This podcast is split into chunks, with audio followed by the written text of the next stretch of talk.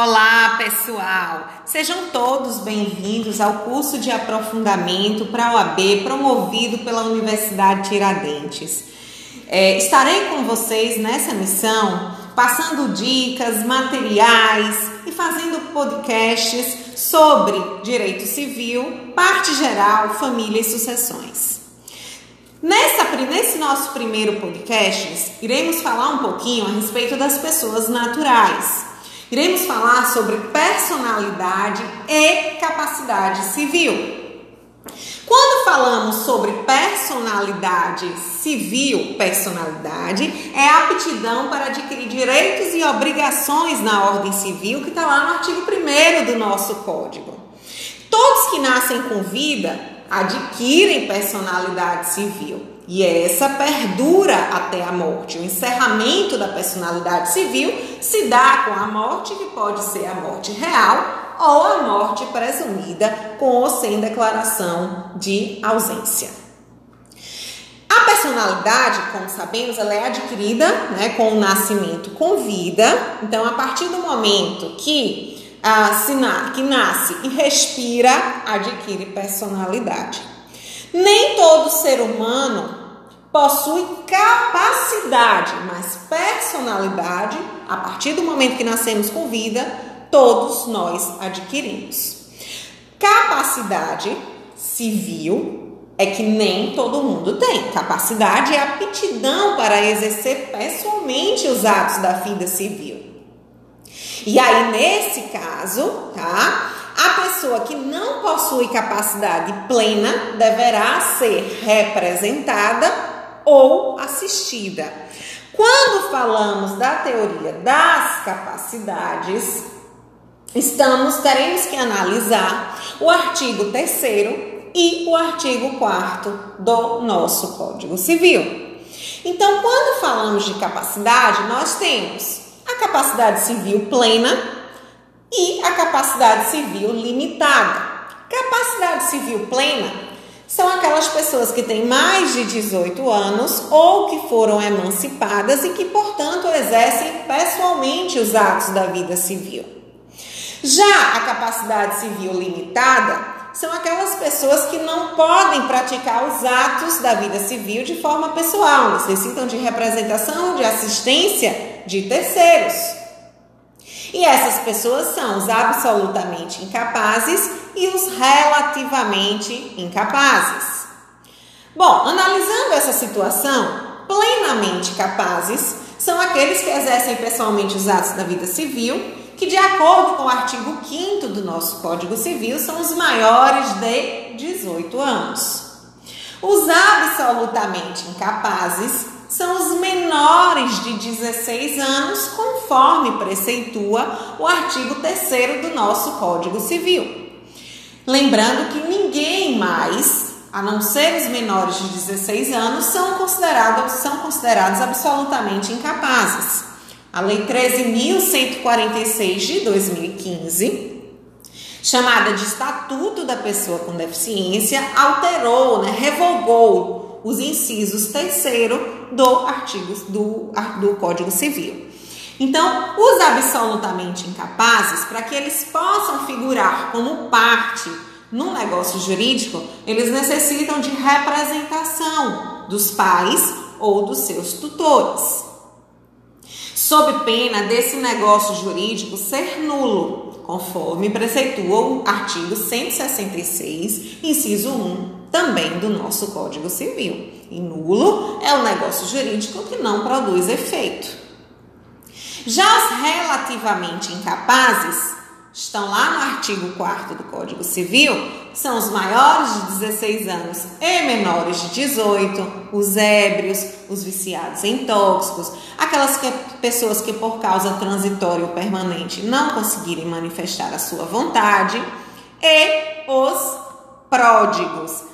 Essas pessoas, elas deverão estar devidamente é, assistidas no momento da realização do negócio jurídico.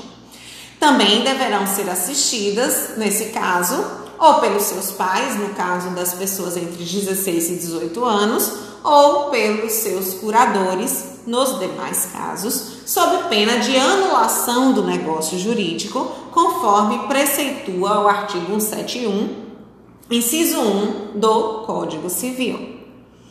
Os modos de suprimento da, da incapacidade, primeiro e mais famoso deles, conforme traz o artigo 5 do nosso Código Civil, é auferida através da maioridade. A maioridade civil é alcançada aos 18 anos completos, tanto pelo homem quanto pela mulher. Mas outro caso bastante cobrado na OAB de suprimento de incapacidade é a emancipação. A emancipação consiste na aquisição da capacidade civil antes dos 18 anos.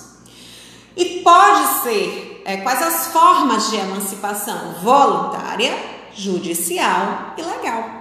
Voluntária está lá no artigo 5 inciso 1 do Código Civil. É a concedida pelos pais, se o menor tiver pelo menos 16 anos completos. Não há necessidade de homologação judicial. Todo o procedimento ele é feito em cartório, através de escritura pública, e é irrevogável.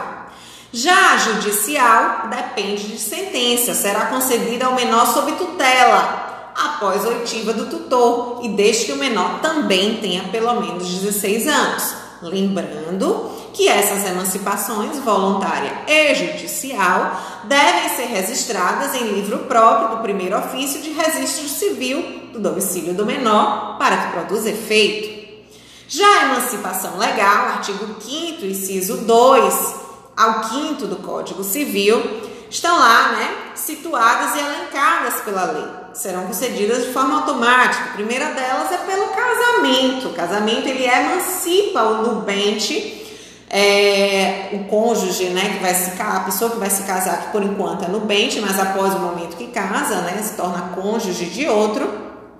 Então emancipa o menor. E aí o que, que ocorre? É importante a gente ter em mente que para casar, para que o casamento aconteça, o menor ele deve ter pelo menos 16 anos.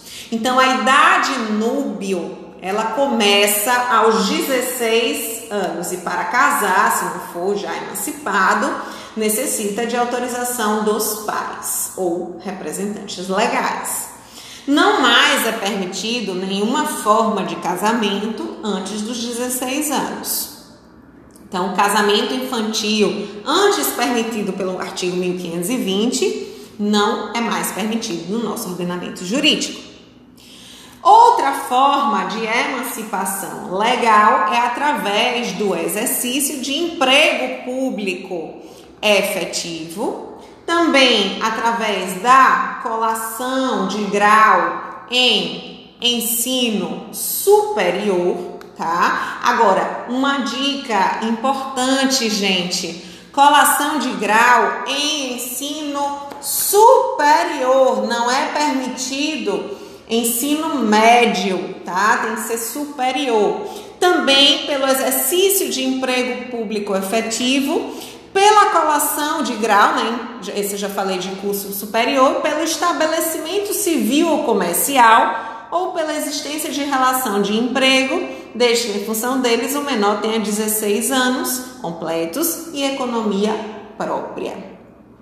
Gente, na nossa prova da OAB é uma média de sete questões de direito civil e de maneira recorrente, parte geral, família e sucessões vem sendo cobrado.